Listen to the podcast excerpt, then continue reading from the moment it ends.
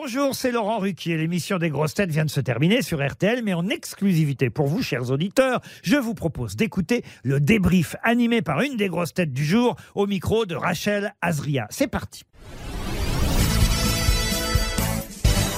Bonjour Franck Ferrand. Bonjour Rachel. Comment s'est passée cette émission? Oh bah comme toujours, très bien.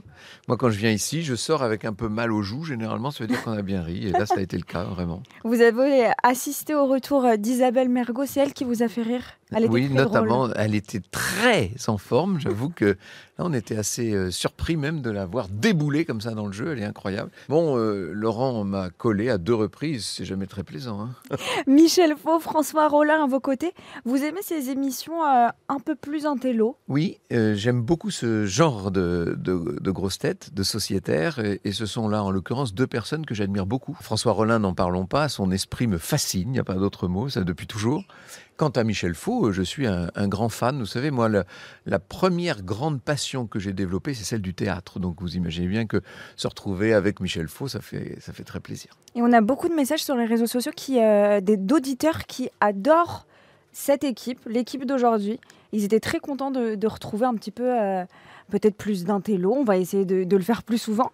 Mais ça plaît aussi aux, aux auditeurs. en tout cas, c'est vrai que c'était une émission qui était à la fois, bien sûr, très rigolote, mais en même temps, il y avait, euh, il y avait un peu de culture. Il y a même eu euh, plusieurs questions difficiles. Hein.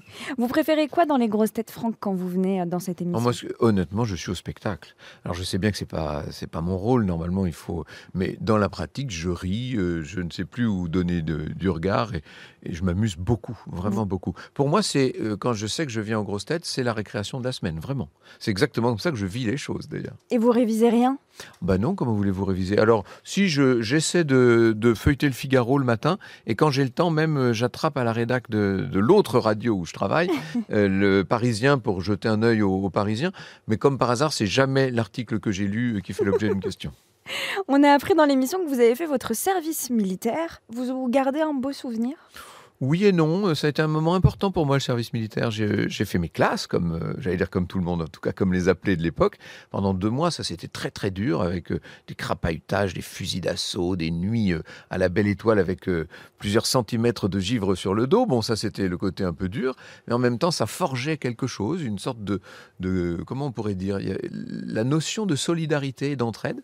Et puis après, après j'étais un peu planqué quand même parce que je faisais des interviews d'officiers généraux au château de Vincennes. Ah, déjà. Oui, déjà, je faisais de l'histoire à l'époque et j'étais au service historique de, l'armée de l'air. D'ailleurs, moi, ça m'a servi le service militaire parce que ça m'a remis sur des rails. J'avais une vie qui était en train de devenir celle d'un étudiant attardé et d'un seul coup, ça je me suis dit, mais il serait peut-être temps que je me mette à travailler un peu.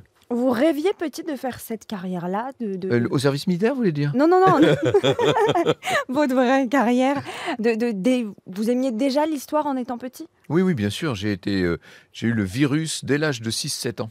C'est une institutrice qui m'a donné ce, ce goût-là pour l'histoire. Elle savait raconter l'histoire. Je crois qu'il lui arrive d'écouter les grosses têtes. On peut la saluer. Elle s'appelle Mme Giraudot. Ah ben on la salue. Franck, je vous laisse le mot de la fin pour nous parler de, votre actualité.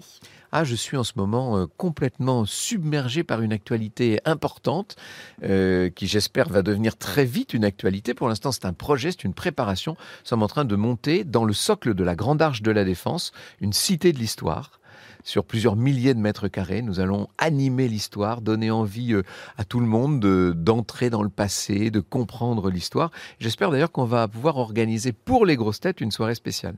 Ah bah oui, on pourra organiser une euh, délocalisation euh, des grosses têtes. en tout cas, emmener tout le monde euh, faire les animations, se promener dans les parcours permanents, dans la frise numérique. Dans...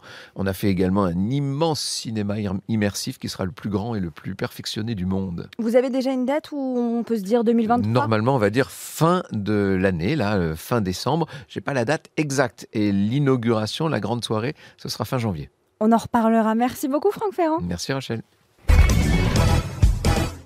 Merci d'avoir écouté le débrief des grosses têtes. Soyez au rendez-vous demain pour une nouvelle émission à 15h30 sur RTL ou encore en replay sur l'application et bien sûr toutes nos plateformes partenaires.